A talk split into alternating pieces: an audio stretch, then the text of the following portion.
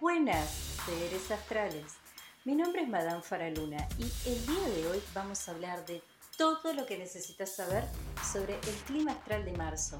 Además, en el segmento de hoy vamos a tener una invitada especial, nada más que nada menos que Nara de Venus Market en Instagram.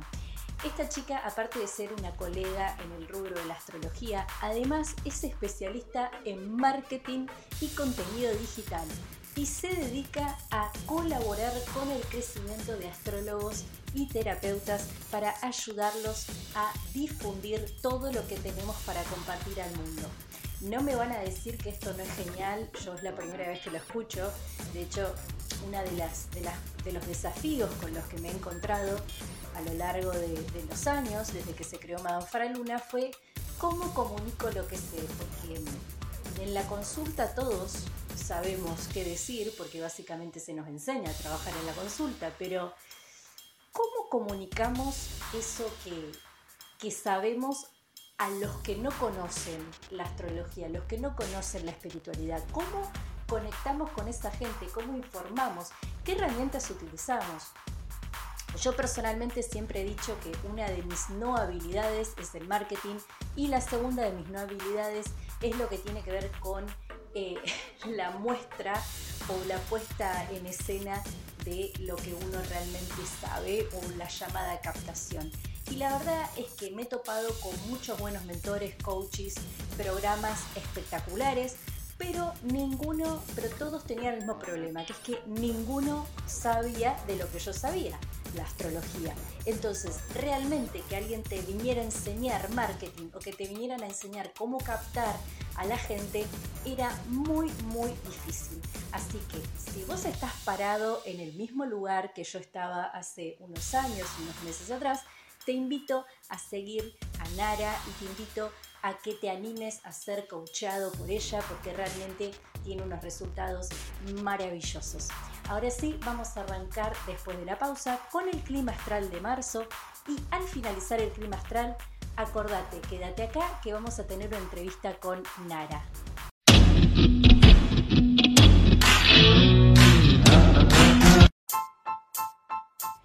Madame Faraluna, Astrología y Terapias Holísticas todo lo que querés saber del universo, el clima astral, los fenómenos celestes, las terapias holísticas y el mejor contenido. Madame Faraluna, Astrología y Terapias Holísticas. Lo mejor de lo mejor. Tu mejor versión te espera. Accede a todo lo que querés saber del universo. Accede a mis servicios en línea. Seguime en Spotify, Madame Faraluna. En Facebook, Faraluna Faraluna el mejor contenido, todo lo que querés saber en Madame Faraluna. Que escuches esto no es casualidad. Saludos astrales.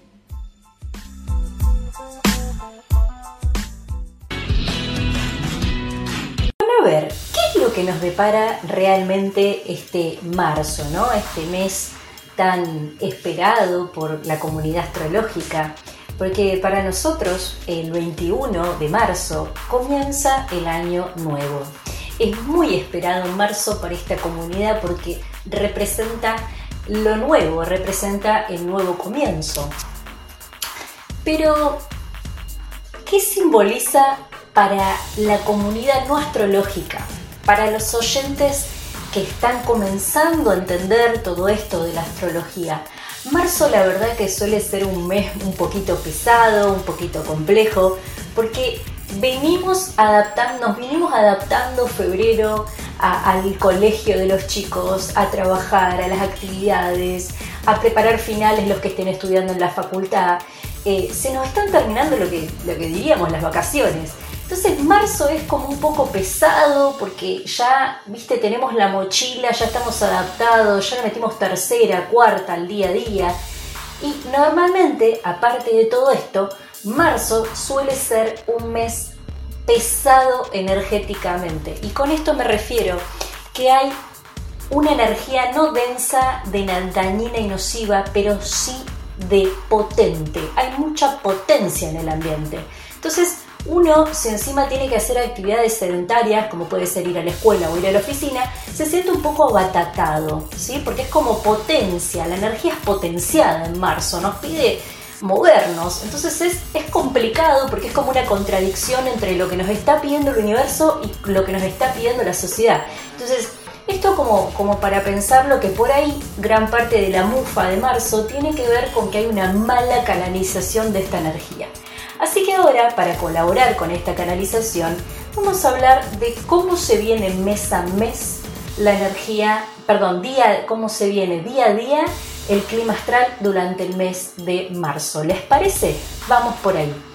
Bien, el día, el día 10 de marzo hay luna nueva en Pisces a las 9 de la mañana.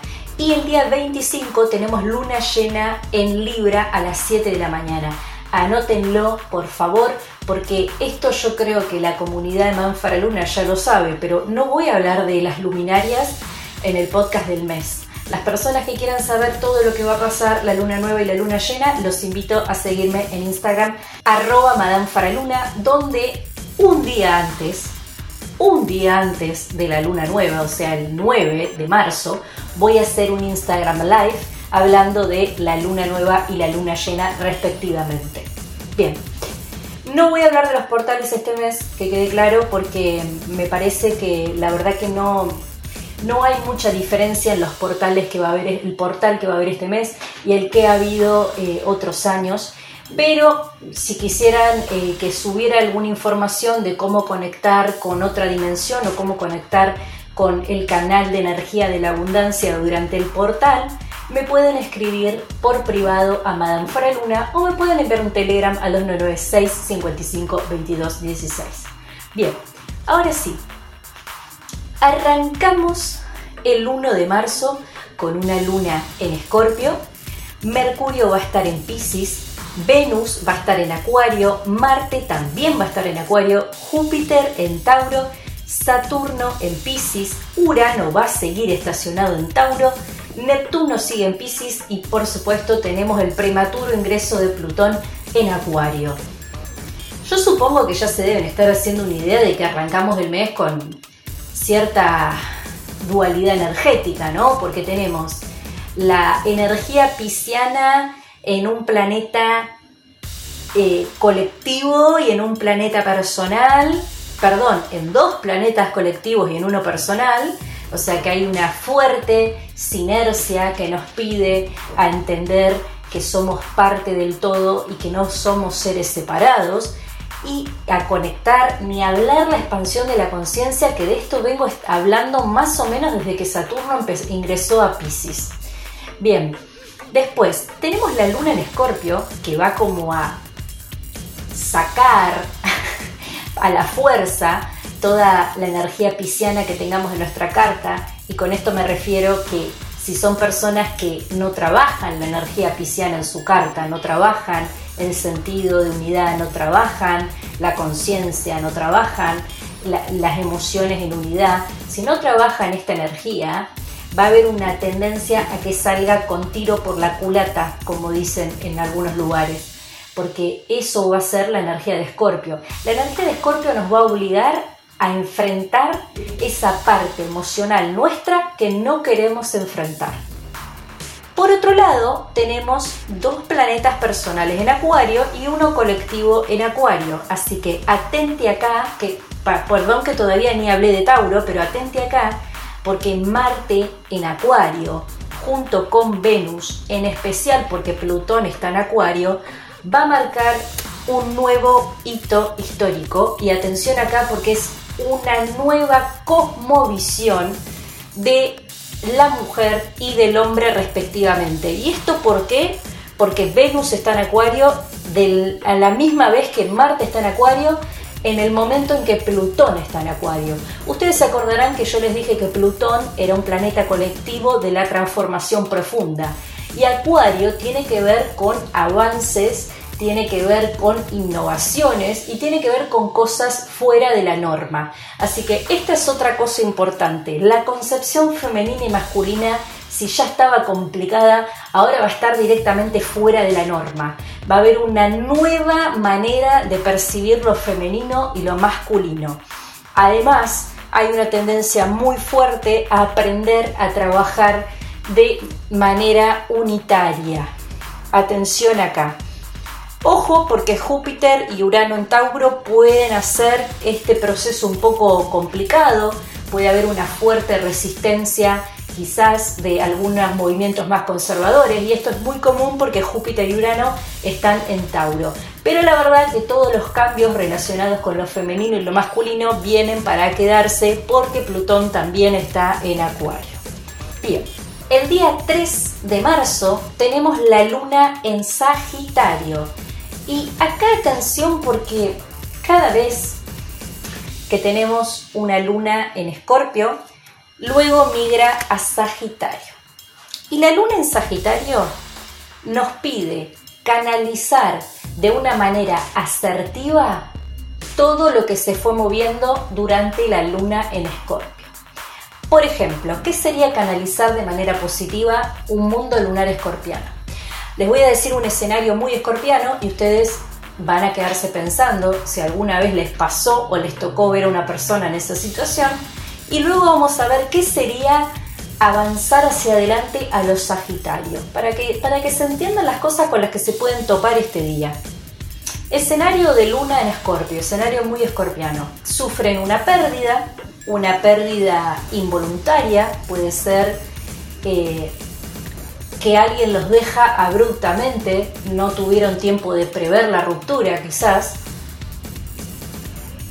y están totalmente desolados y destrozados porque esta persona directamente se fue a la fuga, cero responsabilidad efectiva. La persona simplemente desaparece de la vida de ustedes de la noche a la mañana sin ningún tipo de advertencia, ultimátum, no la vieron venir tampoco porque quizás esta persona se estaba portando súper bien y cariñoso, cariñosa con ustedes, entonces fue totalmente, no la vieron venir, realmente.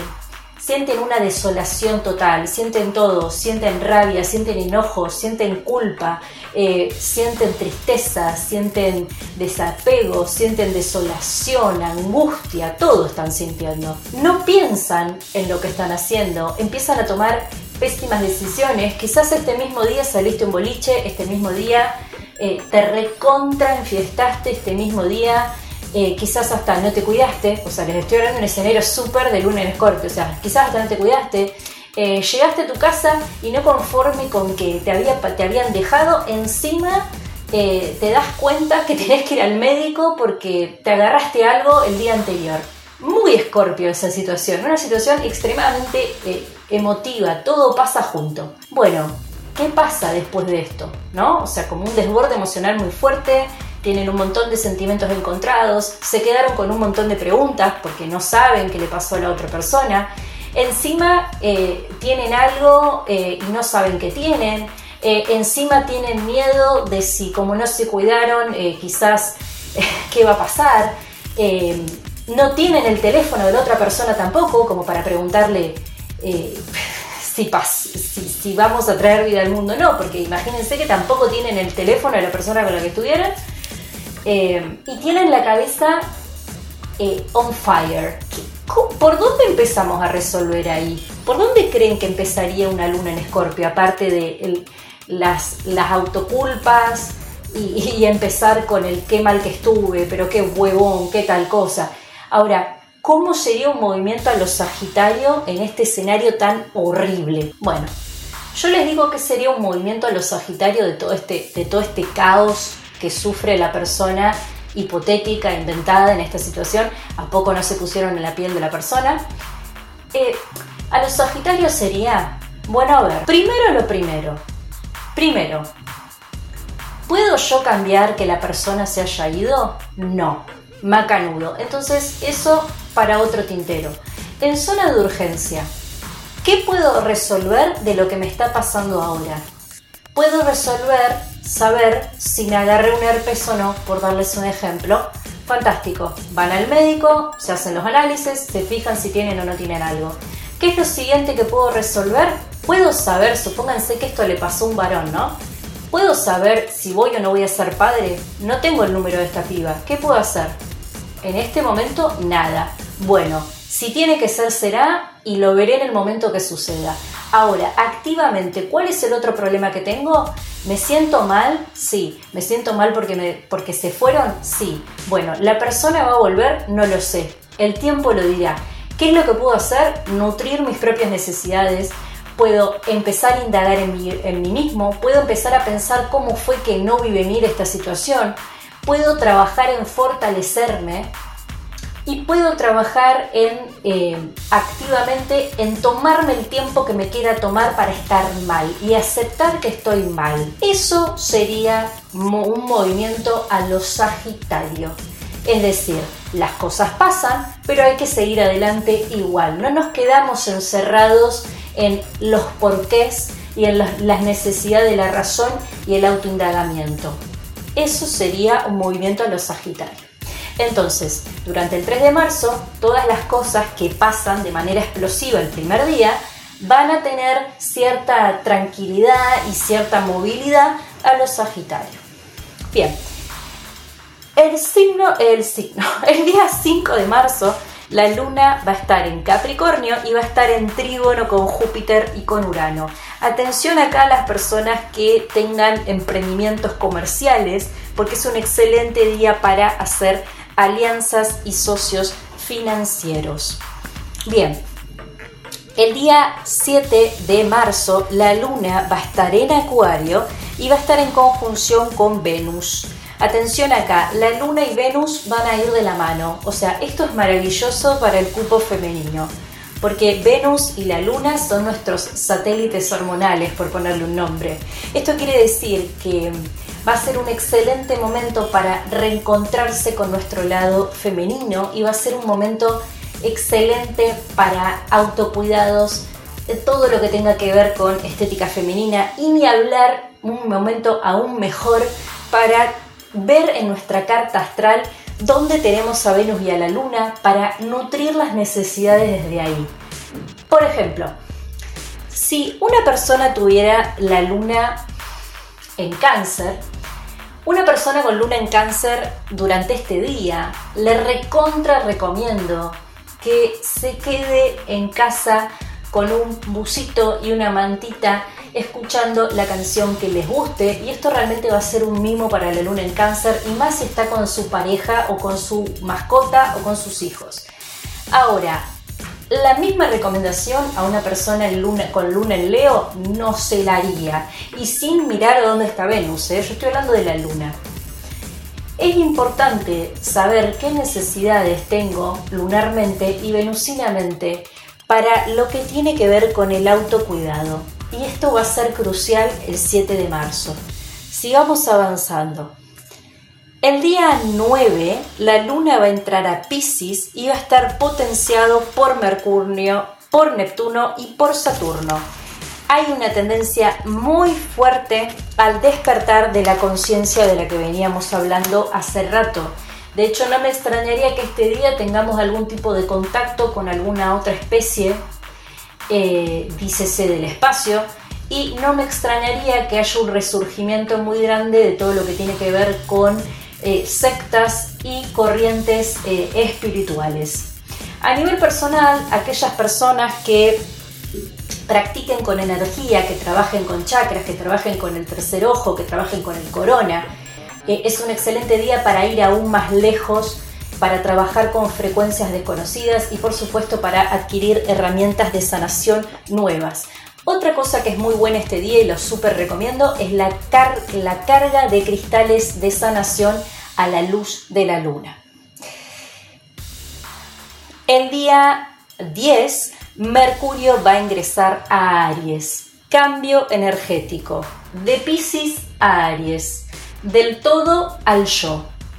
Es un momento en el que nos vamos a sentir todos bastante caprichosos porque además va a estar el nodo norte en Aries y asimismo Quirón en Aries el mismo día de este ingreso, que de hecho ya están ahí, pero va a ser muy fuerte el ingreso de Mercurio porque justamente va a activar nuestra dirección y nuestra herida interna.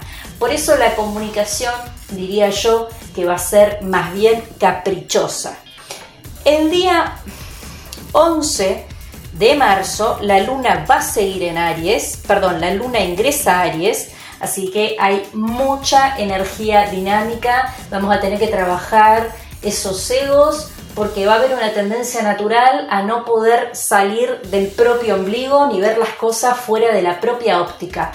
Esto está bueno si le sacamos el jugo y aprendemos a identificar qué necesitamos. El tema es que no nos enganchemos en mirar las cosas solamente con nuestra óptica, porque podríamos tener grandes conflictos con las personas cercanas con las que nos relacionamos. El día 13 de marzo la luna va a estar en Tauro y va a estar en conjunción con Júpiter y potenciado por Urano en el mismo signo. Este día me parece un día espectacular para las personas que se dediquen a las actividades más bien artísticas, porque es un día muy lindo para crear cosas nuevas, para mejorar proyectos, inclusive es un día aún mejor para aprender técnicas nuevas para utilizar es un día que me gustaría decirlo como un despertar eh, artístico e intelectual. Eh, el día 14 Venus va a ingresar a Pisces y acá, ya acercándonos al final de mes, acá ya va a haber una energía pisciana muy fuerte en todos lados. Y esto quiere decir que se empieza a poblar más los cuerpos celestes de la energía de Pisces. Por ende, hay cierta tendencia a fantaseo colectivo, a no poder ver realmente la realidad como es. Va a haber una tendencia muy fuerte al escapismo en las relaciones personales y además una tendencia aún más fuerte a reinstaurar el sentimiento de hermandad y de unidad, que la verdad de todo lo que nombré, eso me parece lo mejor, porque es muy peligroso quedarse en las propias fantasías y no poder poner los pies sobre la tierra. Y no lo estoy diciendo porque tengo ascendente en Capricornio, lo estoy diciendo porque vivimos en la tierra, dicho sea de paso. Está espectacular que sepamos que somos parte de un entramado mayor y que sepamos que somos parte del universo, pero la verdad es que para construir es necesario que no nos olvidemos que estamos en la tierra. Entonces, este día puede llegar a ser un poco complejo porque hay una tendencia muy, muy, muy fuerte a ahogarse en un vaso de agua y además a tomar decisiones basadas en cosas poco probables. Por lo cual yo no les recomiendo tomar decisiones importantes, mucho menos financieras, este día y los días que le siguen. Traten de tomar decisiones importantes antes. El día 15, la luna va a estar en Géminis y va a estar en trígono con Marte y con Plutón en Acuario.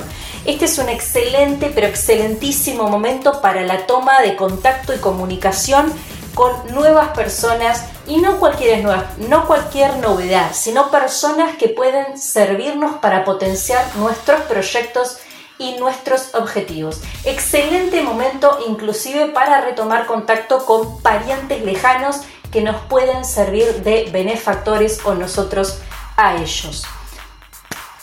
Además, otra cosa que quiero nombrar es que siempre que hay luna en Géminis, la gente tiene una necesidad de hablar muy grande. Eh, me encantaría hacer una estadística porque realmente cada vez que hay luna en Géminis la cantidad de mensajes de gente que no veo hace 2 millones de años que recibo es importante. Y en la calle la gente habla mucho. Habla mucho. Así que Géminis, Libra, Acuario, si están aburridos de que la gente no hable, salgan este día porque es un excelente día porque la gente no va a parar de hablar. Bien, el día 18 de marzo la luna va a estar en cáncer y va a estar en trígono con Venus, con Saturno y con Neptuno. Tenemos un gran trígono de agua. La consigna acá, la no consigna. Es un momento de sentir, de fluir y de ser. Acá no hay recetas y no hay recomendaciones. Durante esta luna la palabra clave va a ser sentir. Así que cualquier actividad que les permita sentir es válida. No obstante, no puedo dejar de mencionar que durante este trígono de agua, y en especial porque la luna va a estar en cáncer con Saturno en Pisces, es muy probable que se presenten situaciones eh, complejas en las familias, porque Saturno es el planeta del tiempo y está en Pisces. Entonces es la retrospectiva del tiempo desde la conexión, el sentimiento y la unidad. Entonces todos aquellos situaciones filiares que estén dentro de esas tres palabritas o que tengan que trabajar alguna de esas tres palabritas, va a ser un momento en que se va a presentar para que nos replanteemos cómo nos sentimos ante esas situaciones. Y además de cómo nos sentimos, qué es lo que queremos construir, porque no nos olvidemos que Saturno está en Pisces. Bien, el 20 de marzo, y ya se nos está terminando los días del mes, la luna va a estar en Leo en trígono con Mercurio y con Quirón en Aries. Esto solamente se reduce a que hay una vuelta al poder, una vuelta de la toma de saber quiénes somos, a dónde estamos parados. Es un excelente momento para tomar decisiones relevantes. También es un muy buen día para pelear por lo que queremos. Bien. El día 22 de marzo la luna va a estar en Virgo, en trígono con Júpiter, con Urano, en Tauro y además en cuadratura con Pisces. Atención acá porque esto es un boom, porque hay mucha energía de tierra, una fuerte punción para salir de la fantasía y volver a la realidad, pero también tenemos una cuadratura con Pisces. Recuerden que hay mucho Pisces en el cielo en este momento. Entonces, hay como una puja entre, a ver, frenate acá en la tierra, establecete acá con lo que tenés y dale, imagina, crea, pensá con el corazón, conectate. O sea, hay como una, una dualidad entre la energía que nos permite crear y la energía que nos permite crear, sí, pero en otro plano. Bien, no en el plano material. Por eso yo siempre digo que diseñar la vida de uno va a depender 100% de lo que quieran diseñar. Bien, hay personas que diseñan una vida súper espectacular y compleja en los, no sé, en la realidad virtual o en el metaverso. Hay personas que les encanta vivir en la realidad. Hay personas que construyen una vida muy rica en el trabajo. Eh, hay personas que construyen una vida maravillosa en familia y hay personas que tienen equilibrio entre muchas de esas áreas. El tema es que a la hora de tomar una decisión tenemos que saber qué es lo que queremos construir porque las cosas, a medida que van sucediendo, nos obligan a tomar decisiones que nos llevan por un sendero o por el otro. Y en este momento, los dos caminos que podemos tomar son el camino de Virgo o el camino de Pisces. Yo los invito a ver a dónde es que tienen estos dos signos en la carta para que vean hacia dónde tendrían que ir. Las personas que quieran saber cómo manejar esta situación y quieren una consulta conmigo, pueden hacerlo dos tres días antes del 22 de marzo. Pueden pedir una consulta a Telegram al 2996 552216 o pueden ir a mi sitio web y sacar turno. Bien, el día 23 Marte va a ingresar a Pisces y acá ya completamos el cartón con el clima pisciano en el cielo.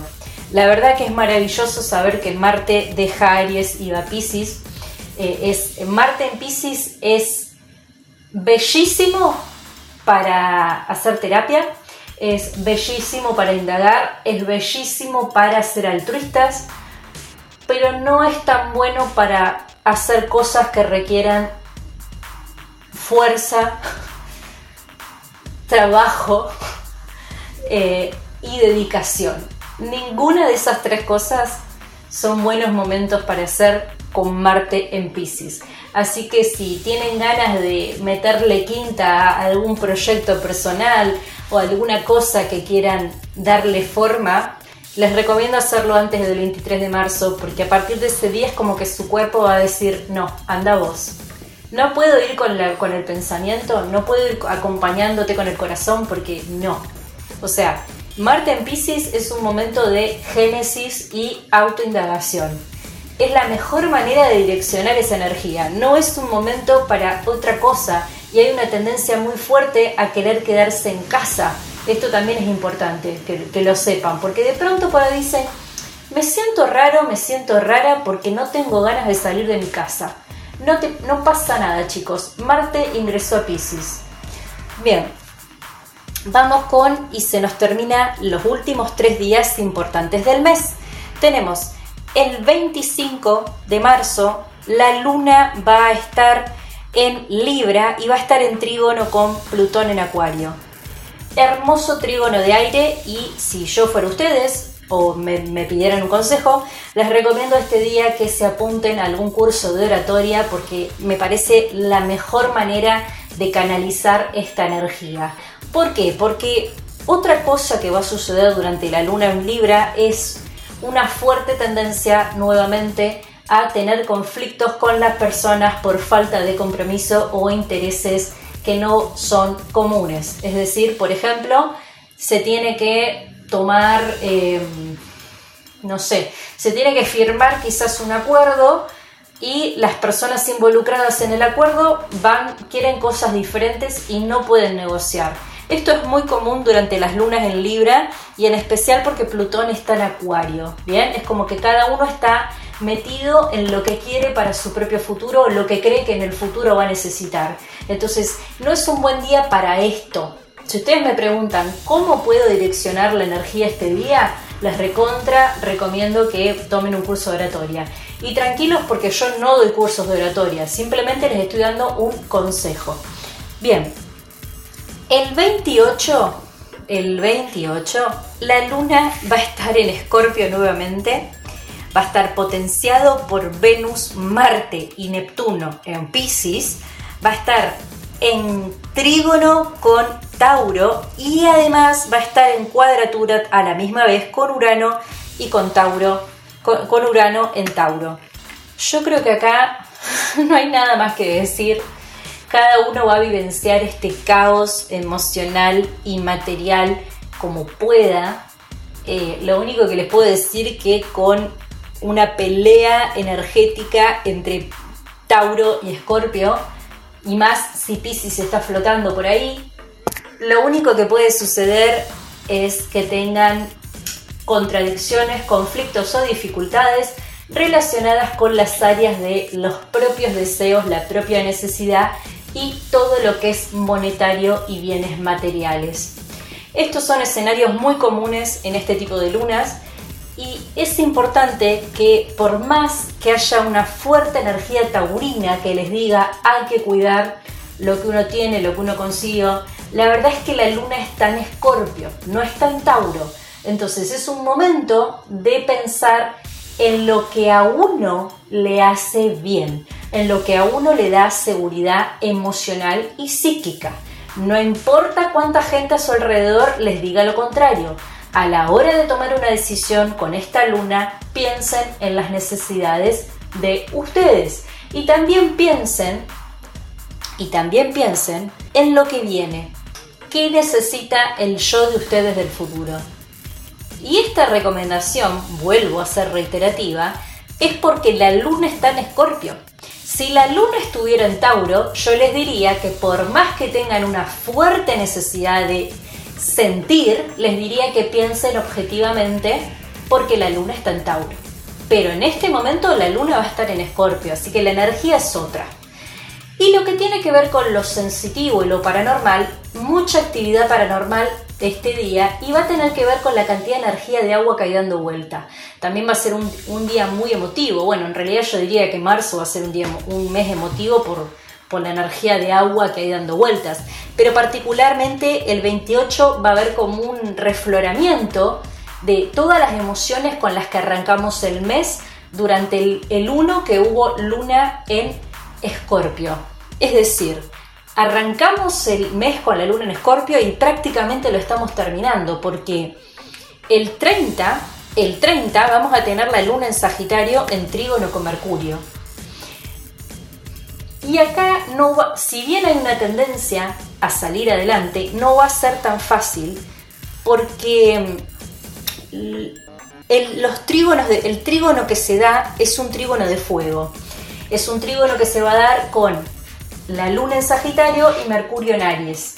Entonces, todo esto de la expresión no es territorio de Aries. ¿Está? O sea, Aries no es el signo más comunicativo del universo. Es más bien visceral, eh, estímulo-respuesta, reactivo. Entonces, es como que está todo tratar de mover energía de agua en fuego es muy difícil. Eh, acá va a estar mucho más difícil que a principio de mes salir adelante. No va a ser imposible, pero va a ser más difícil porque aparte puede generar en, nosotros, en las personas, estados de histeria, de ansiedad, de enojo, descontrol emocional muy grande. Entonces, atención con cómo canalizamos la energía de Aries y la energía de Sagitario. Y yo les recomendaría que no piensen y traten de no engancharse en todo lo que pasó el 28, traten de pensar en eso más adelante, porque la verdad que no es tampoco un buen día para solucionar nada.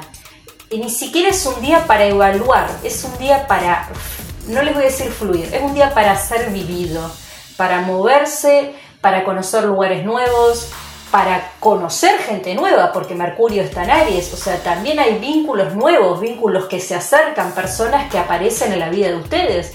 O sea, es un momento de armar nuevos puentes, nuevas relaciones, es un momento que nos va a agarrar más frescos, más espontáneos, pero no les recomiendo tratar de solucionar problemas eh, de tinte escorpiana este día. Hasta acá el clima astral del día de hoy, espero que les haya gustado. No se olviden de seguirme en mis redes sociales y si estás atravesando problemas vinculares o vocacionales, te invito a que me contactes a Telegram al 2996 552216 donde te voy a enseñar todo lo que necesitas saber para resolver la situación y salir adelante o para encontrar tu dirección. ¿Cómo lo voy a hacer? Utilizando la carta astral en conjunto con otras terapias. Las terapias pueden ser las biodecodificaciones, las constelaciones, meditaciones guiadas, sanaciones de linaje materno. Son muchas las cosas que puedo incluir en este seguimiento que les voy a hacer porque el seguimiento es extremadamente personal. Es una construcción de trabajo de la carta astral en conjunto con otras terapias. El criterio que voy a usar va a depender 100% de cada individuo que se contacte conmigo. Esto me parece importante porque me han llegado recomendados de personas que les agradezco mucho igual, eh, de personas que se han atendido conmigo y me dicen, quiero que me hagas lo que le hiciste a tal persona. Y la verdad es que lo que le hice a esa persona es extremadamente personal y adaptado a esa persona. Bien, así que eso me parece importante para que no se sientan mal, ni que los están rechazando, ni nada, porque para mí lo más importante es el bienestar. Eh, ahora sí, nos vamos y hasta acá el podcast de hoy. Espero que les haya gustado y que lo compartan en sus redes sociales y con sus amigos. Después de la pausa, vamos con la entrevista a Nara.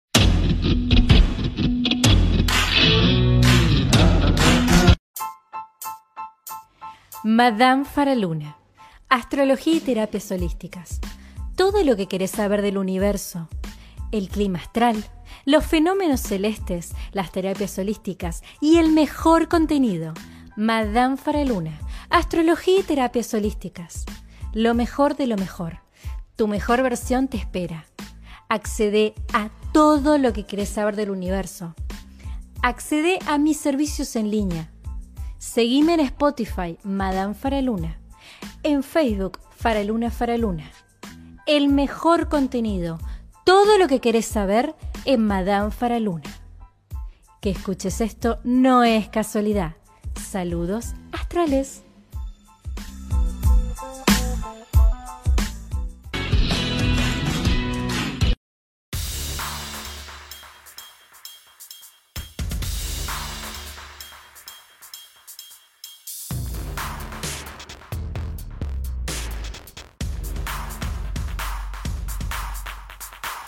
Buenas, buenas, seres astrales.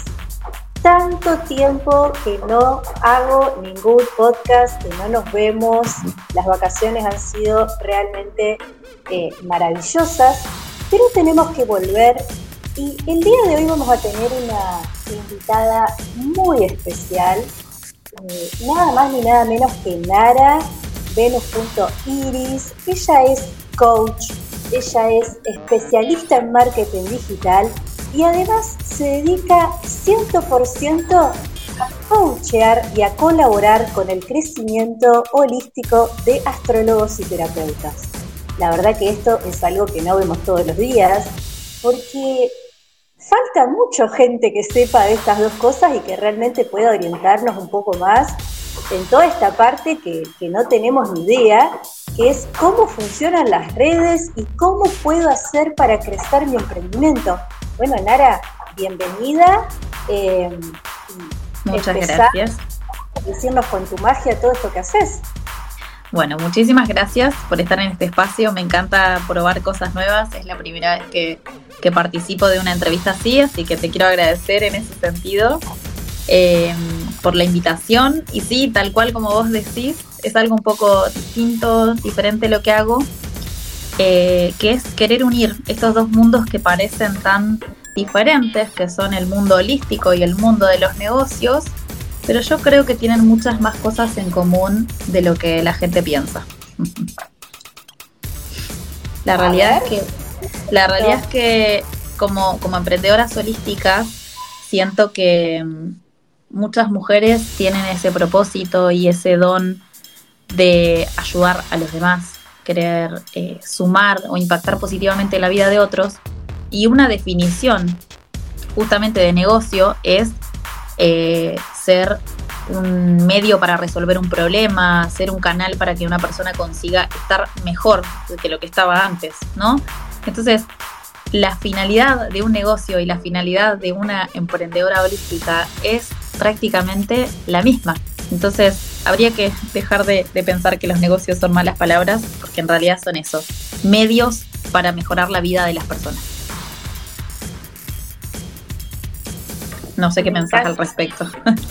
No, no, me encanta, Nara, y desplazarte por ahí porque me encanta esto de cambiar la perspectiva de que el negocio necesariamente es una mala palabra. Sí, yo creo que es, es como todo como todo lo que existe, se puede usar para buenos fines, ¿no? O se puede usar para otros fines no tan buenos. Creo que dentro de la experiencia humana hay, eh, están todos los matices y mm, los negocios no dejan de ser una creación más, porque al final hay un montón de cosas eh, de la vida, de la naturaleza, de todo, que podrían usarse para bien y se usan para mal. Y lo mismo pasa con el tema de los, de los negocios, que es una palabra que, mucho no se usa, por ahí suele usarse más la palabra emprendimiento, con muchas de, muchas terapeutas holísticas con las que hablo, astrólogas, tarotistas, no se sienten cómodas con, el tema de decir la palabra negocio. Eh, pero creo que también está bueno darnos cuenta que, eso es lo que es, ¿no? Si, nosotros brindamos un servicio y recibimos una remuneración, recibimos dinero a cambio de eso que estamos brindando, tenemos un negocio y todo eso que no se nombra, ¿no? Como lo que no se nombra al final queda ahí haciendo ruido, creo que lo primero que tenemos que hacer es eso, adueñarnos de esto de que somos las dueñas de un negocio que se dedica a ayudar a las personas a través de las terapias holísticas o los servicios que brindan. En eso, si bien yo uso mucho la palabra emprendimiento porque algo, esto, esto es muy del marketing, pero cuando nosotros queremos llamar la atención de una persona, tenemos que hablarle con las palabras que utiliza. Así que si ustedes me escuchan van a ver que yo hablo de emprendimientos holísticos. Uso esa palabra porque es la que la mayoría de mis clientas usan, pero de a poquito las voy convenciendo para que pasen a adueñarse de decir soy la dueña de un negocio. Que eso también te hace sentir mejor, más poderosa. ¿Cómo te sentís vos con eso? Con el tema de, la palabra negocio y emprendimiento. ¿Cómo te referís vos? ¿Me estás preguntando a mí o, le estás, haciendo una pregunta reflexiva a la audiencia? Que reflexione la audiencia mientras vos contás también cómo te referís vos a vos. Bueno, a ver, a mí la verdad que yo siempre me refiero a lo que yo hago como un servicio integral eh, para la plenitud pero digamos las cosas como son, no deja de ser un negocio porque hoy todo es un negocio. Digamos, eh, las farmacéuticas son un negocio, los supermercados son un negocio, o sea, siempre digo, eh, Madame Faraluna podrá estar orientada al bienestar, a la plenitud, a la, a la expansión de la conciencia, pero yo sigo yendo al supermercado, yo sigo comprando cosas para mi casa, o sea, por ahí esta idea de que si uno presta un servicio para el bienestar, lo tiene que hacer honores, me parece que es algo que habría que ir corriendo del inconsciente colectivo, porque no vivimos más en el medio del bosque y nos manejamos con los trueques. Las sociedades se fueron por otro lado y, digamos, todos necesitamos cosas, eh, la verdad que a menos de que mañana la comunidad decidiera eh, regalarme, no sé, el alquiler y los servicios, por decirte un, darte un ejemplo, por los servicios prestados, maravilloso. Pero hasta que eso suceda. Claro. Sí, sí, no es lo que estaría pasando. Eh, pero aparte, los negocios también, Sinara, vos lo debes saber, a las chicas que coachás, son una oportunidad de generar abundancia en tu entorno también porque le estás abriendo la puerta a otro a que genere trabajo, a que genere ingresos, o sea. Sí, yo creo que ahí en ese sentido entra en juego esto de que para cambiar el, el, sistema en el que vivimos y estas interpretaciones de que pareciera que negocio es una mala palabra o que lo holístico, lo espiritual tendría que hacerse de forma gratuita o ad honorem, primero tenemos que empezar a cambiar nosotras desde el otro lugar, no como dueñas del negocio o como ofreciendo estos servicios, sino como consumidoras. Es como la coherencia, porque si yo estoy dispuesta a pagar, em, voy a ir un poco a lo material primero, ¿no? Pero estoy dispuesta a pagar em, unos, no sé, unas zapatillas, eh, unos cuadernos, un mueble para mi casa, y soy una persona espiritual ¿por qué valoro o puedo pagar, puedo usar dinero para comprarme cosas materiales y no para esta parte espiritual, ¿no? O si estoy dispuesta a pagar un psicólogo para abordar mi parte mental de alguna forma, ¿por qué no estaría yo dispuesta a pagar algo espiritual? Seguramente yo me voy a empezar a decir sí. Entonces, si yo puedo invertir mi dinero tanto en lo material, cosas, como en lo mental, psicólogo, o como en, lo, en un médico que aborda la parte más tradicional, entre comillas, ni siquiera diría, no me gusta decir que las terapias holísticas son medicina alternativa, porque en realidad no son alternativas, son una más de las opciones que tendrían que coexistir. Eh, si podemos hacer esa mirada de que esto es una parte más de todo lo que ya existe y naturalizarlo nosotras también, como consumidoras, eh, eso va a ayudar al colectivo. Al final todo empieza, como vos decís, por uno. Yo tengo que saber reconocer que esto espiritual es tan valioso como algo material, como algo mental, como algo de salud física de, la medicina. Desde ese lugar, creo que es primero. Lara, no sé qué pensás. También un poquito esto de, la calidad de lo que vos estás ofreciendo. Eh, porque, digamos, supongamos, yo no cobro lo mismo ahora que cuando recién arranqué, pero ni cerca, porque aparte ahora tengo muchísimas más técnicas, muchísima más materia prima para usar. Eh, yo creo que también el valor depende de lo que vos estés ofreciendo en ese sentido. No es lo mismo que vos vengas y me digas, desbloqueame el chakra corazón eh, haceme la danza de la luna, que por ahí requiere poca materia prima, algún que otro cristal de mi parte, un par de horas de noche y te ayudo a limpiarte, a que vos me digas, ¿sabes qué? Quiero que me cortes toda la mala suerte y que me limpies el karma. Y voy a necesitar usar más que mi tiempo, probablemente más de una hora duren las sesiones, probablemente tenga que usar muchos de mis recursos materiales, limpiarlos, prepararlos, los días previos a que la persona venga. Entonces, eh, la experiencia. Entonces me parece a mí que el tema presupuestal es como todo en la vida, depende de lo que vos vayas a consumir. Te puede llegar a pasar con la línea del teléfono. No todos los paquetes salen lo mismo, no tenés la misma cantidad de minutos para hablar por teléfono, no tenés la misma cantidad de mensajes. Eh, entonces, a mí me parece también que es eh, un poco cruel pretender que la persona te solucione los últimos 10 años de tu vida por nada. Sí, aparte porque vos pensás, y esto lo he hablado con algunas, con algunas colegas y clientas también, vos, si tu propósito es ayudar a las personas y vos lo haces gratis, ¿a cuántas personas vas a poder ayudar? ¿Sí? Hasta María Teresa de Calcuta, que se dedicaba a ayudar a muchas personas, ella buscaba financiación, ella no cobraba por lo que ella hacía, pero buscaba que alguien ponga el dinero, ¿no? Entonces, eh, tenemos que, tomar conciencia de hasta dónde quiero poder ayudar yo, porque podemos elegir, ahí yo creo que es una decisión personal, podemos elegir en, en qué ligas queremos jugar. Si queremos jugar en una liga más pequeña, vivir una vida... Eh, a ver, voy a, no voy a decir tranquila porque podemos vivir una vida tranquila ayudando a muchas personas, sino de, bueno, la verdad es que no quiero afrontar estos desafíos de, cobrar mucho, de tener más clientes, de, ayudar a más personas. Voy a ayudar a las personas que estén cerca, lo voy a hacer de forma gratuita y voy a tener otro trabajo, porque si no cobro por lo que hago, voy a tener que tener otro trabajo que me sostenga. ¿Sí? Y entonces, voy a ayudar a 5, 10, 100 personas quizás en toda mi vida.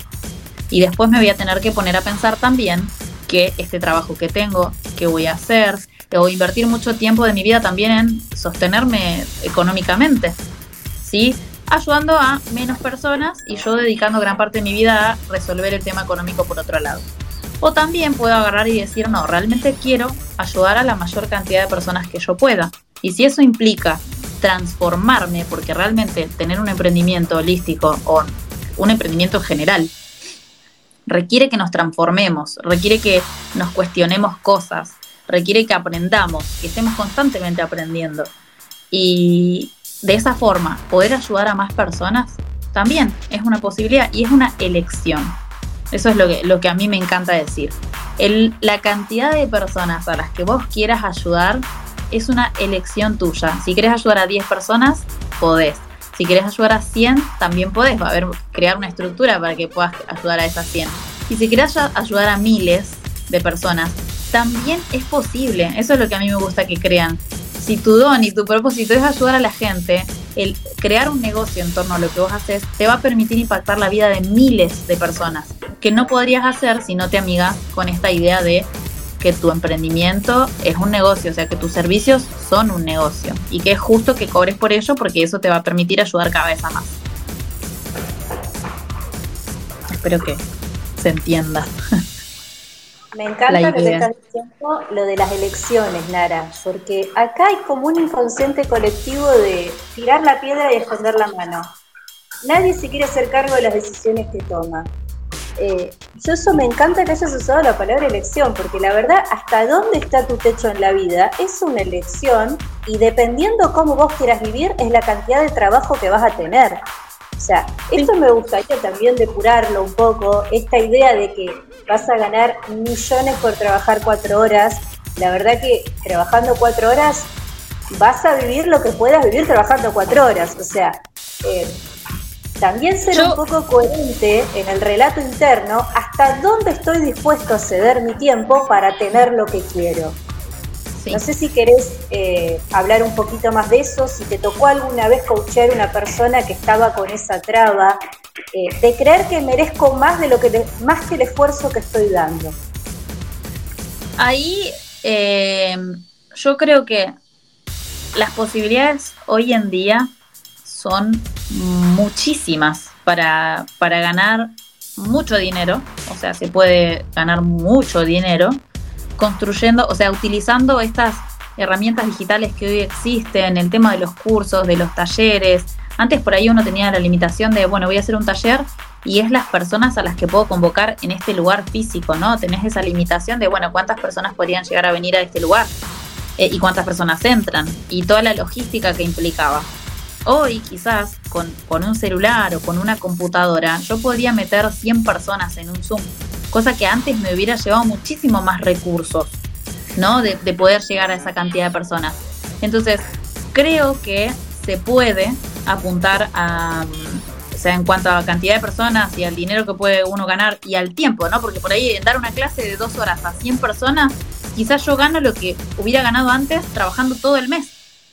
Entonces, sí existe esa posibilidad, pero yo quiero decir que no es que uno agarra y mañana se levanta y hace un taller de dos horas y vende a 100 personas y con eso se hizo el mes. Bueno, sino que hay, Un, hay un proceso detrás. Eso es lo que yo quería apuntar, Nara. Sí. Eh, si bien lo podés hacer en este momento y seguramente vas a, vas a llegar a más gente todavía, porque tenés años de experiencia, fidelidad y crédito en el medio. Ahora, no es algo que vos lo haces del primer día, eso es a lo que yo voy. No, no, no, lógicamente, lógicamente. Y yo también soy, a ver, cuando yo renuncié a mi trabajo en relación de dependencia, no, no tenía otro trabajo. Yo emprendí más, más por una decisión de esto, de estar más tiempo con mis hijos, por una cuestión de necesidad. En ese momento era, bueno, voy a hacer lo que pueda hacer desde mi casa. Vendía unos, unas artesanías, manualidades, para poder estar con, con mis hijos. En ese, en este caso era una hija. Eh, pero yo cuento eso a veces porque es desde ese lugar, eso sucedió hace casi seis años, yo fui construyendo de a poquito y con pocos recursos, o sea, sí el recurso grande que tenía era mi casa, la casa de mis padres, tenía un lugar donde vivir, aclaro, pero después todo lo que era para cubrir mi comida, lo de mis hijos y todo, lo teníamos eh, mi pareja y yo y él también emprendedor, entonces muy de a poquito y todo un proceso paso a paso fue hasta que yo llego a hoy y quizás puedo yo decirles, sí, yo trabajo cuatro horas por día eh, y, y, gano bien y me siento satisfecha y puedo seguir creciendo, pero todo eso no es que yo me levanté un día y lo conseguí, sino que lo vengo construyendo paso a paso. Hay personas que, ojo, que lo pueden lograr mucho más rápido, también depende de sus recursos, de su tiempo, de si tienen casa, si no tienen casa, si reciben una herencia, si sacan un préstamo. O sea, cada proceso es único. Algunas personas lo harán más rápido, otras más lento. Es posible, pero siempre va a ser un proceso. No es algo de la noche a la mañana. Me encanta que hables de la palabra recursos y tiempo, porque es cierto que va a depender del tiempo invertido y de los recursos con los que vos cuentes. A mí me parece que esto es importante a la hora de plantearse un negocio del que sea, ¿eh? ya sea que querés vender caramelos o querés vender almohadas o te querés dedicar a holístico. Eh, lo que vos ofreces tiene que contar con los recursos, porque en realidad los emprendimientos que no avanzan es porque la base está mal puesta, es como una casa que está mal armada desde los cimientos, o sea, cuando el negocio no anda es porque realmente no le estás atinando a los recursos o no sabes lo que estás ofreciendo, porque... No sabes cómo administrarlos. Exacto, es una cuestión de administración de recursos tanto los propios como ese valor que vos tenés para aportarle a las personas, como los recursos de, por ejemplo, de comunicación, como un Instagram. Vos tenés que saber cómo utilizar un Instagram. Vos tenés que saber cómo, cómo convertir eso valioso que vos haces en palabras que otra persona, que no es holística, o sea, tu cliente, pueda entenderlo. Entonces es administrar todos los recursos internos en que cómo le voy a presentar esta solución, cómo voy a brindar mi servicio. Que eso invierten mucho tiempo los terapeutas holísticos en aprender más técnicas, mejorar y seguir sumando cosas. Y ahora aprendo péndulo, y ahora aprendo tarot, y ahora aprendo canalización. Y siguen aprendiendo un montón de esas cosas y está buenísimo. Pero están solo trabajando en ese recurso interno de lo que tienen para dar. Pero después, ¿cómo van a entregarlo al mundo si no aprenden cómo se vende? Cómo atraigo personas interesadas, cómo le digo cómo le transmito en palabras simples a, mi potencial cliente todo eso que yo tengo para brindar. Ahí hay una falla bastante grande y es a donde yo aparezco y digo, hey, vamos a amigarnos con esta parte porque todo eso que estás aprendiendo, ¿qué vas a hacer si no tenés clientes? ¿Te lo vas a quedar solo para vos? Y ahí viene. O sea, tengo una convicción y una pasión por hablar de este tema porque realmente es algo que digo, es parte. Si yo quiero ayudar a la gente con esto, así como si yo fuera la terapeuta holística hablo, tengo que aprender a entregarlo al mundo, no solamente tenerlo, sino como algo que le llegue a las personas. Contame, Nara, si es posible que vos le digas a la gente, aunque sea tres tips, que habría que tener en cuenta para que te vaya bien vendiendo en las redes. El primero que me parece que es el fundamental y el desafío que hoy en día tienen los terapeutas holísticos, puntualmente, es que tienen que aprender a hablar de lo que hacen en palabras simples, en palabras que no usa un terapeuta holístico, en las palabras de sus clientes. ¿Sí? Yo no puedo decir, bueno, en esta sesión eh, te voy a ayudar, voy a canalizar un mensaje y eso te va a ayudar a entender tu karma y no sé qué. Está buenísimo porque quizás eso es lo que necesita la persona. Pero ¿cómo yo le hago entender esto? Porque una persona que no entiende no compra. Entonces el primer tip o el primer consejo es, hablen con sus clientes, con los que ya tuvieron, y pregúntenles, ¿por qué viniste a mí? ¿Qué te atrajo? ¿Qué problema tenías? ¿Y, ¿Y qué te llevaste de esa sesión? Y la gente van a ver que les van a responder en palabras simples. Tenía problemas con mi familia de comunicación. La verdad que me sentía mal en mi casa. Y la verdad que de la sesión me llevé paz y claridad y tranquilidad y ahora siento que entiendo por qué me pasa esto. Listo, con esas palabras después tienen que salir a ofrecer sus servicios, no tecnicismos. Yo cuando antes me pasaba, cuando hablaba de marketing, yo decía, bueno, tienen que aprender marketing. Después me di cuenta que mi cliente no entiende qué significa marketing. Entonces dejé de usar la palabra marketing y dije, ustedes tienen que aprender a atraer clientes. ¿Sí? Uso una frase que mi cliente entiende. ¿sí? Es como que traduzco lo que yo hago a un lenguaje en que las personas me puedan entender. Y esto por ahí a muchos les puede resultar difícil, por eso les doy el ejercicio de que vayan a preguntarle a sus clientes y usen las palabras que esos clientes les respondan. Sí, ese sería el primero, aprender a comunicar su servicio desde un lugar simple, con palabras que podría entender cualquier persona, que aunque no sea holística. El segundo consejo es que piensen que, em, a ver, hay muchas cosas que les podría decir, pero voy a atacar algunas que suelen ser como las preguntas frecuentes que me hacen. Eh, mucha gente se desmotiva porque dice, me preguntaron 10 personas y me compró solo una. Eso es normal, eso es normal, es lo mismo que pasaba cuando imprimíamos folletos.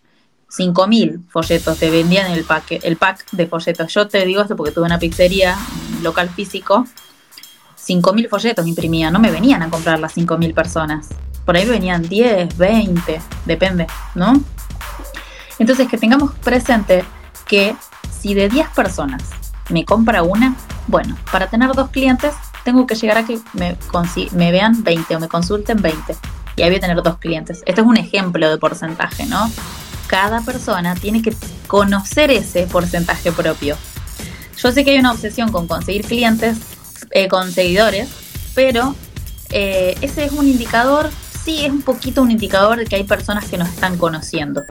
Pero el máximo indicador es cuántas personas me están consultando y cuántas de esas personas que me consultan se convierten en clientes. Y hacer esa regla de tres simple. Em, como aceptar el hecho de que no todos nos van a comprar pero tenemos que ir aumentando tanto esos seguidores como un indicador de que nos están conociendo, como esas consultas de personas interesadas. Nos enfocamos en aumentar eso y ahí van a llegar de a poco más ventas. Ese sería como el segundo consejo. Y el tercer consejo es que eh, no quiero que sea rudo, pero no que no se quejen que no se quejen con Instagram, con el algoritmo, que el algoritmo me odia, que no se le muestra mi, posteo a nadie. Yo creo que estamos olvidándonos de esto. Yo siempre uso la metáfora de antes.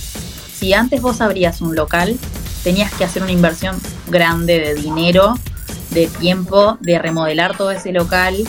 Tenías que tener papeles, ¿no? Garantías para poder ir a abrirte ese local. Y después encima, cuando lo abrís, no se te llena de clientes el primer día. Lleva tiempo. ¿Tiempo de qué?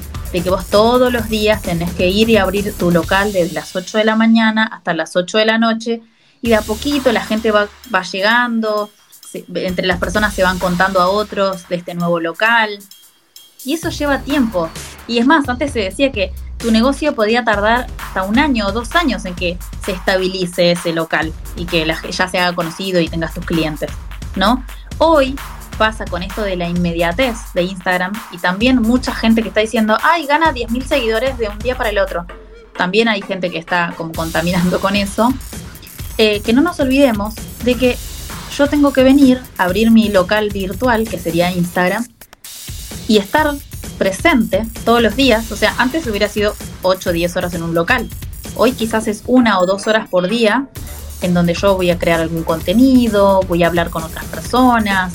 Y eso, a medida que va a pasar el tiempo, de a poco me van a ir llegando potenciales clientes, de a poco la persona me va a ir conociendo. No me puedo quejar porque hoy tengo en mi mano algo que antes tendría que haber pagado mucho dinero para, para poder hacer. Hoy puedo, puedo elegir invertir tiempo y, por eso el emprender está tan a la mano de cualquier persona. Antes, si, si vos te querías abrir un local, como dije, tenías que tener un montón de dinero. Pero hoy, con tiempo, si tenés tiempo y estás dispuesto a invertir ese tiempo, puedes construir un negocio desde la nada misma, desde el cero. Así que ese sería el tercer consejo. Aprovechar y ver como una oportunidad, como un recurso que tenemos a la mano Instagram en vez de verlo como un enemigo. Y tiene su funcionamiento. Obviamente ellos ganan plata con la publicidad. No pretendamos que todo nuestro contenido se muestre a miles de personas. Por suerte nos están dando un poquito de, alcance gratis. Ahí tendríamos que valorar lo que ya tenemos en vez de ver lo que no. Ese sería el ¿Puedo interrumpir para decir algo sobre Instagram? Sí, sí, obvio. Mira, partiendo de esto del intercambio, y bueno, quizás vos esto ya lo sabés también, que el tema de si vos estás dispuesto a cobrar o no cobrar o recibir, también tiene que ver con si inconscientemente te sentís merecedor de lo que estás haciendo o no, o si tenés algún aspecto limitante. Eso se lo dejamos para la consulta después con alguna de nosotras dos. Pero también de, como para que vayan reflexionando, eh, la verdad es que no, existen las cosas gratis en la vida y lo gratis es caro, porque Instagram es gratis, porque básicamente eh, los dueños de Instagram usan los datos de todos los usuarios para venderte productos en todos lados. Entonces, en realidad es gratis, entre comillas, porque se apropian de todo lo que vos mostrás en las redes para hacerte consumir más. Y lo mismo pasa con Facebook. Usan tus datos para venderte cosas.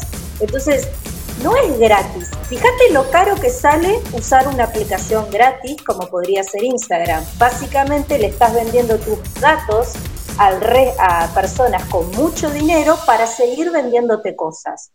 claro, porque así te entienden, te analizan tu comportamiento y después la publicidad que te aparece es ¡ah! Exactamente lo que vos estabas buscando y queriendo. Exactamente. Entonces, en realidad no hay nada gratis. Chicos, ni respirar es gratis. Si no respirás, te morís. O sea, o sea, si es gratis, alguien más lo pagó. O sea, alguien lo está pagando. Exacto. Si vos no lo estás pagando, alguien lo está pagando. Esos son tipos de, de, de modelos de negocios, ¿no? Instagram le da mucho gratis a la gente, ¿no? Porque vos publicás un contenido y se muestra a algunas personas de forma gratuita. Pero ¿quién está pagando eso? ¿Los que pagan publicidad? Tal cual. Entonces, ahí tenemos que entender que Instagram es un negocio. Por supuesto. Y de vuelta. A veces yo me sentía incómoda con esto de, ay, no, nada es gratis en la vida, todo tiene un precio. Pero veámoslo desde el otro lugar. De la vida es un equilibrio entre un dar y un recibir. Entonces, ustedes cuando usan Instagram, están recibiendo un espacio donde da a conocer su negocio. ¿Con qué los van a pagar? Lo van a pagar con tiempo y lo van a pagar, o sea, ¿qué van a entregar a cambio? Estos datos.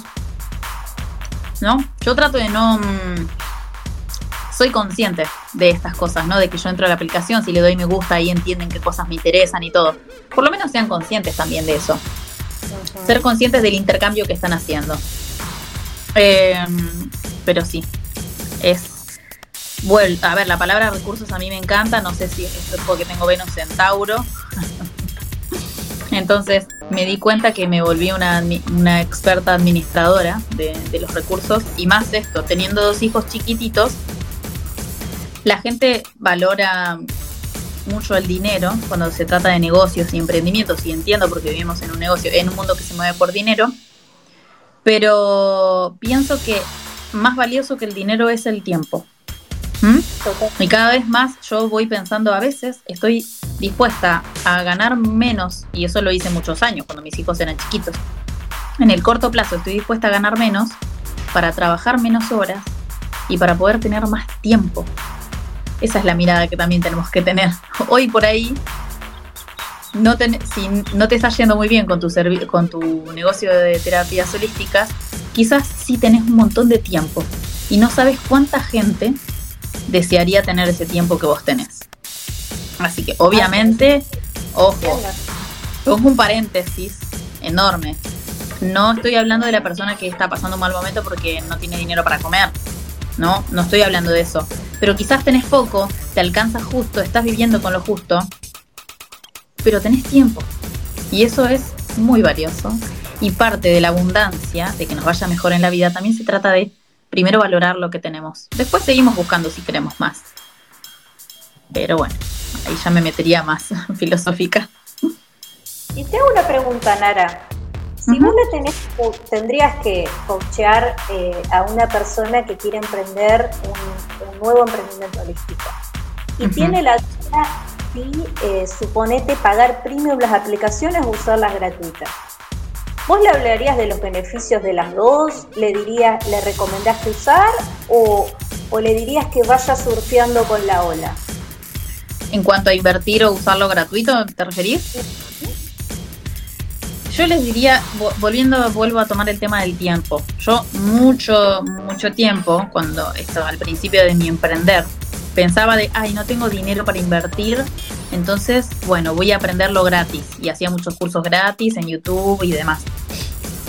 Después, cuando empecé a tener el dinero, no, no hice el cambio de chip. Me llevó más tiempo. De, es mejor invertir dinero antes que invertir tiempo. ¿Sí? Porque el tiempo no se recupera. Entonces, eh, yo lo que les diría es, si vos vas a pagar, vos vas a invertir en una herramienta, en una persona, en un coach, en un curso pago, vas a ahorrar tiempo. Entonces, vos estás ganando ahí, porque vas a llegar más rápido a los resultados. ese sería el análisis que yo les diría. ¿Puedes usar un montón de herramientas gratuitas? Sí. Pero considera cuáles de esas cosas que vos podrías invertir dinero van a hacer que llegues más rápido a tu meta.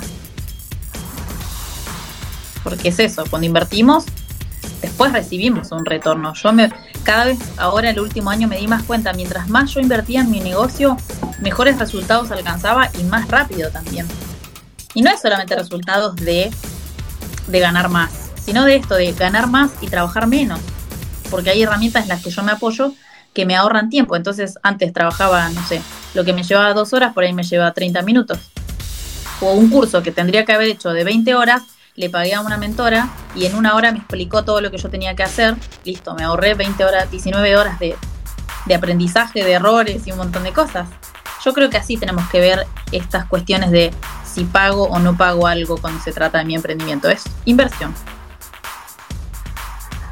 Y poder renovar los recursos, creo yo también, ¿no? Porque esto me imagino como vos dijiste una pizzería. Ustedes imagínense tener una pizzería, terminar de vender todas las pizzas que tenías hechas y no tener plata para comprar harina. Claro, exactamente. Así es la misma. Exacto, la continuidad de los recursos. El precio tiene que ser, supónganse el ejemplo que les di recién, tienen que saber qué servicio van a brindar. Porque el valor del servicio va a depender de los recursos. Si ustedes están vendiendo una limpieza energética, por darles un ejemplo, y van a usar cristales, saumerios, eh, no sé, inciensos, eh, cuencos, tienen que pensar, a ver, eso después de usarlo hay que limpiarlo, cuánto le sale el paquete de sal, cuánto le sale el cuenco, cómo repongo el cuenco si se me estropea. Entonces, en la cantidad de horas, porque esa es otra, chicos, el servicio depende de la cantidad de horas.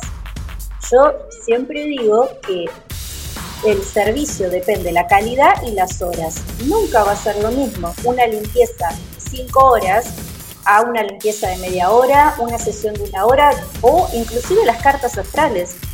Eh, te digo que hablando de los factores limitantes, Nara, a mí lo que más me costó durante estos años fue cobrar lo que tengo que cobrar las cartas astrales, por la cantidad de gente que las cobra barato, por la cantidad de gente que hace trueque y demás. Pero la verdad, a mí hacerte una buena carta astral me puede llevar una semana. Entonces, no te puedo regalar mi semana, ¿me entendés? Eh, o perder otros clientes esa semana para priorizarte a vos por dos mangos con 50. No. Claro. No, ahí, ahí volvemos al tema de. Yo creo que cada vez más em, el tema de los precios es algo eh, muy subjetivo. Porque vamos al, al tema de las marcas. ¿Qué estamos pagando ahí? Algo subjetivo. Si algo es de marca y es más caro porque es de marca, estamos pagando una idea ¿no? Algo que es eh, mental, colectivo, que está en la mente de las personas, porque por eso es conocida la marca. No estamos pagando algo tangible, ¿eh? No estamos pagando que sea una mejor zapatilla o un mejor... Eh, hay algunas cosas que sí cambian en calidad, pero estoy hablando de otras que por ahí solo por tener un sellito te lo cobran más. Entonces, en los servicios también tenemos que eh, adueñarnos de esa subjetividad porque hay cosas que va a ser difícil ponerles un, precio, como los años que vos llevas estudiando, ¿no? Y, que la gente muchas veces se compara y dice, ay, fulanito cobra una carta natal 10 mil pesos, yo la quiero cobrar 100 mil. Bueno, cobrala 100 mil y sabes, y aprende a transmitir por qué vos cobras 100 mil. Por ahí fulanito empezó hace un año a interpretar y vos tenés 30 años de antigüedad. Lo, lo malo de esto es que a veces alguien con 30 años haciendo cartas está cobrando lo mismo que fulanito. Porque quiere cobrar menos, porque quiere quedarse en... No, pero yo así estoy bien. No lo juzgo. ¿No? Entonces ahí tenemos que entender que aunque pudiera cobrar los 100, si cobra los 10, está bien, tenemos que respetar su trabajo y sus ganas de recibir esa retribución el precio es muy subjetivo. O sea, yo cada vez me voy dando más de cuenta si hay algunos costos, obviamente asociados y demás, pero hay muchas personas que pueden cobrar menos, eh, que podrían cobrar más y cobran menos. Y también hay un montón de personas que podrían cobrar menos, pero cobran más porque valoran más su tiempo, valoran más su estilo de vida, valoran un montón más su, todo lo que estudiaron. ¿sí? Así que al final, cuando se trata de servicios, que son cosas intangibles, eh, tenemos que amigarnos con, el, con esta decisión de qué valor le voy a poner yo a mi tiempo. Me encanta, Nara. Te hago una pregunta a ver si, como para acercarnos al, final. Sí. me contaste que ahora estás planeando un nuevo servicio, una especie de escuela de coaching holístico, ¿puede ser? Mm. Contale a la audiencia qué es lo que querés hacer con eso, cómo las podrías ayudar a dispararse. Bueno, gracias, gracias por la invitación a contar de, ese proyecto, que ya más que proyecto es un plan semi materializado. En abril yo voy a abrir las puertas, el 9 de abril, de una escuela. Se va a llamar escuela, va a ser una escuela online por ahora. Eh, escuela de negocios para astrólogas, tarotistas y terapeutas holísticas. Y el fin que va a perseguir esta escuela es ayudarlas a convertir esto que por ahí hoy es, eh, es un emprendimiento, lo toman como un emprendimiento, es un pequeño negocio, convertirlo en un negocio del que puedan vivir. ¿sí? Que tenga esta estructura que vos mencionabas hace un rato. Si yo quiero vivir de esto que hago, tengo que crear una estructura, una base sólida. Y eso es lo que yo les voy a ayudar a construir en esta escuela. Esa base sólida, que, ¿qué es la base sólida? Distintos servicios, saber comunicar esos servicios, qué plataformas usar para difundir su, trabajo, cómo aprovechar mejor sus recursos y tener ese paso a paso o esa guía de, mi parte y de algunas colegas también, a eh, poder saber qué hacer para llegar a ese, a, ese hito de vivir de lo que les gusta, de vivir de, de esto que les apasiona, ¿no? Eso es básicamente lo que van a hacer en la escuela. Es un proceso de cuatro meses, es largo, porque, va, largo, cuatro meses pasan volando. Eh, pero son cuatro meses porque sé que muchas de terapeutas holísticas tienen otro trabajo. Y hoy las terapias holísticas son un ingreso extra o algo que hacen ahí como medio a pasar. Y eh, entonces yo les propongo en esta escuela encontrarnos una vez por semana, ir trabajando de a poco, paso a paso en construir esa estructura y que lo puedan hacer con este tiempo que hoy tengan, ¿no? Eh, ¿Qué más? O sea, mm. convertir el tiempo extra en, un, en el propio ingreso general sería la propuesta. Claro, que deje de ser un ingreso extra y que se pueda convertir en el trabajo principal, aunque sientan que hoy tienen poco tiempo. Porque yo les digo, yo tengo hijos, yo siempre tuve poco tiempo por elección, siempre tuve poco tiempo para trabajar. Y eso me llevó a ser muy buena, en esto sí me, creo, a ser muy buena en aprovechar ese tiempo al máximo. ¿Cómo puedo yo ganar más trabajando menos? Pero no en este lugar de quiero trabajar menos. De hoy mis posibilidades son trabajar esa cantidad de horas. Entonces, ¿cómo puedo igual vivir de mi trabajo teniendo esta poca cantidad de tiempo? Y, y yo creo que eso las va a ayudar a ir tomando seguridad y que puedan ganar más y empezar a ver como un ingreso más sustancioso de las terapias holísticas para que el día de mañana ya tengan esa certeza de, bueno, me puedo lanzar y dedicarme 100% a mi emprendimiento y ganar lo mismo o más que mi trabajo de relación de dependencia que puedo estar teniendo hoy. Porque eso es lo que tiene un negocio. El techo lo ponemos nosotras. Cuánto crezcamos lo vamos a decidir nosotras. Pero para eso, Nara, hay que ser conscientes de lo que dijiste al principio de, la transmisión, las elecciones. Si yo no me hago cargo de las elecciones que tomo, no voy a poder seguir manifestando lo que quiero. El diálogo interno es muy importante. No es lo mismo decir, uy, yo no puedo avanzar porque, no sé, eh, Zoom tiene una opción premium y mis sesiones son de más de dos horas y no lo puedo usar este, qué guachos los de Zoom. No, a ver, con la opción que vos tenés en el paquete gratuito de Zoom, por darte un ejemplo, no podés pagar premium, no lo querés pagar, fantástico. Bueno, dentro de esa radio de 40 minutos, ¿qué podés hacer? Claro. Cuando vos pones la cabeza en el problema, no encontrás soluciones. Cuando vos la cabeza lo pones en querer solucionar el problema y en ver lo que tenés, ahí sí empezás a encontrar soluciones. Sí, es como la abundancia misma. Para recibir más tenemos que ser agradecidas, que es ver lo que tenemos y conectarnos con lo que tenemos y, aprovechar y reconocer eso que tenemos. Porque al final es, si yo no puedo valorar esto que tengo, cuando tenga el Zoom pago y pueda usar cinco horas de sesión, igual no lo voy a aprovechar, tampoco voy a encontrar otra cosa para quejarme.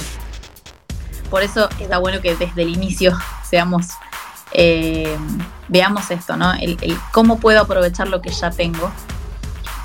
Y esto que dijiste es muy interesante. Hoy no tengo para invertir, pero a medida que voy avanzando, los, los momentos de invertir en una herramienta también nos llevan a reinventarnos y mejorar. Porque quizás hoy yo hago servicios de 40 minutos. Hago el esfuerzo de pagarme el Zoom de una hora entonces ese esfuerzo me lleva a crear un nuevo servicio de una hora y media que lo puedo cobrar más y, uy, de repente puedo generar más dinero y puedo pagar tranquila el Zoom y seguir creciendo. Ahí son momentos pequeños de incomodidades que está bueno afrontar para seguir creciendo. Vos sabés que eso que decís me hace acordar a una, un estado o historia que subiste ayer en tu Instagram, si mal no me equivoco, sobre este tema de eh, la diferencia entre si vas a ser una persona que aprovecha cada minuto en seguir creciendo o si vas a trabajar un poco y descansar. Eh, hablaste de las personas que en vez de ver Netflix eh, toman un curso en la hora libre que tienen. Y eso la verdad que me pareció fantástico porque la verdad es así, ¿eh? Yo siempre digo que es así porque la verdad es que me pasaba, no sé, no sé, seguramente vos también lo viviste. Eh, cuando yo estaba en la escuela, o sea, cuando decidí finalmente qué quería hacer, yo tenía compañeras que terminaban de cursar y se iban a tomar una cerveza eh, al boliche, se levantaban a las 11 de la mañana iban a cursar eh, con resaca. Claro. Siempre digo, mientras estuve estudiando, jamás de los jamases salí. Cada minuto lo invertí en aprender más, en especializarme más, en saber más. Entonces, también lo que uno ofrece y lo que uno sabe depende de lo que está dispuesto a invertir. Y no es solo dinero, es tiempo. O sea, tu tiempo vos vas a elegir si esos cinco minutos los vas a pasar mirando a la televisión o los vas a pasar aprendiendo algo.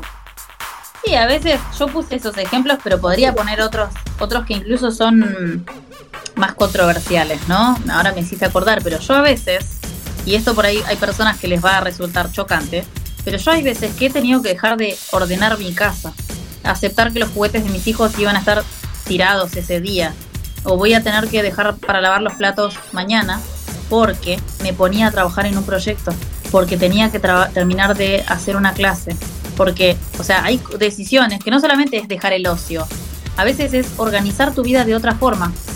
Entonces yo por ahí digo, bueno, voy a ordenar una vez por semana, trato de mantener lo mejor posible mi casa, ¿sí? Yo sé que ese tiempo, eh, por ahí sería como, ay no, pero ¿cómo vas a tener tu casa desordenada?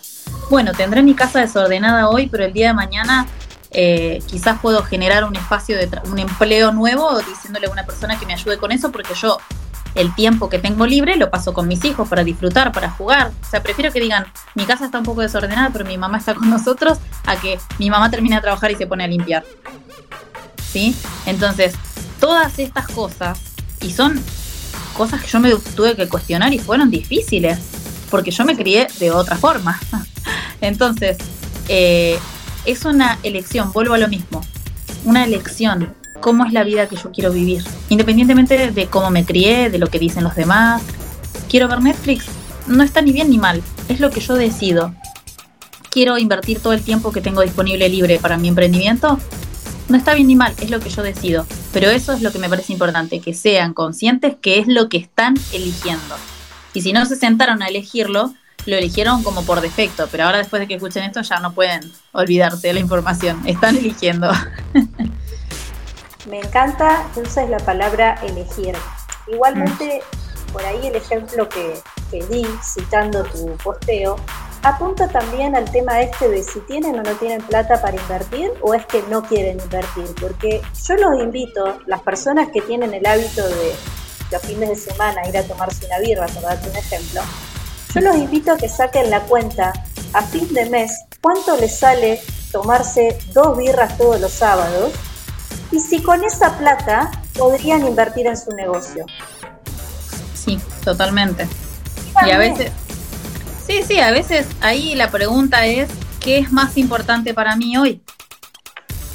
Y también luchar un poco, porque sí, esto es una lucha contra nuestra naturaleza humana, y en el libro de hábitos atómicos habla mucho de esto, eh, nuestra naturaleza humana de querer la satisfacción inmediata, porque nuestro cerebro está programado para la supervivencia, entonces siempre quiere gastar menos energía, siempre quiere el placer inmediato antes que el placer a largo plazo. Eh, y luchar contra esa naturaleza, porque si no voy a hacer eso, solamente voy a sobrevivir. Yo tengo que decidir si quiero, si sigo mis impulsos naturales voy a sobrevivir, voy a tener una vida de supervivencia. En cambio, si hago el esfuerzo de luchar contra esa naturaleza, voy a tener una vida de éxito, la vida que yo elija, la vida que yo quiero. De ahí viene el esfuerzo, el esfuerzo de luchar contra esa naturaleza de querer quedarte con lo mínimo indispensable. Que vuelvo a decir, no está mal, yo no estoy juzgando. Cada persona decide lo que quiere. Me encanta, Nara. Eh, bueno, mira, me encantaría que sigamos hablando, pero se nos va a ir la hora. No, no, pero ya está bien, me encantó, me encantó igual. Eh, pero sí me encantaría que vuelvas en algún otro momento a contarnos un poco más, porque por lo que veo seguís creciendo a lo loco. Este, yo personalmente voy a agendar el día de la apertura de la escuela para, para compartirlo, para ver cómo te está yendo. bueno, este, gracias. Ahí aprovecho para decirles, el 21, 22 y 23 de marzo yo voy a brindar un, entrenamiento gratuito, así que si van y me visitan en mi perfil antes de esa fecha, en Instagram, estén ahí atentos porque dentro de poco voy a lanzar las inscripciones, así que eso es una instancia gratuita en donde ya seguro se van a llevar un montón de cosas, independientemente de si se suman a la escuela o no. En ese entrenamiento les voy a compartir un montón de cosas que le van a servir para, para hacer crecer su negocio holístico. Nara, ¿en dónde te pueden encontrar o se pueden contactar con vos? Bien, me pueden encontrar en Instagram actualmente, que es la red que más utilizo, arroba venusiris con b punto marketing.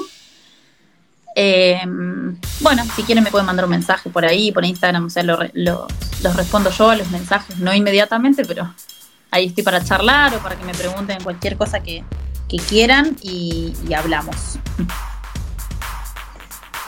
Bueno, Lara, muchísimas gracias. Eh, sos siempre bienvenida. Eh, te mando un abrazo muy grande y vamos a ir cerrando el episodio de hoy. Espero que esto les haya gustado y ya sabes que el mejor contenido de astrología y holismo lo encontrás en Madame Paraluna. Saludos, hasta luego.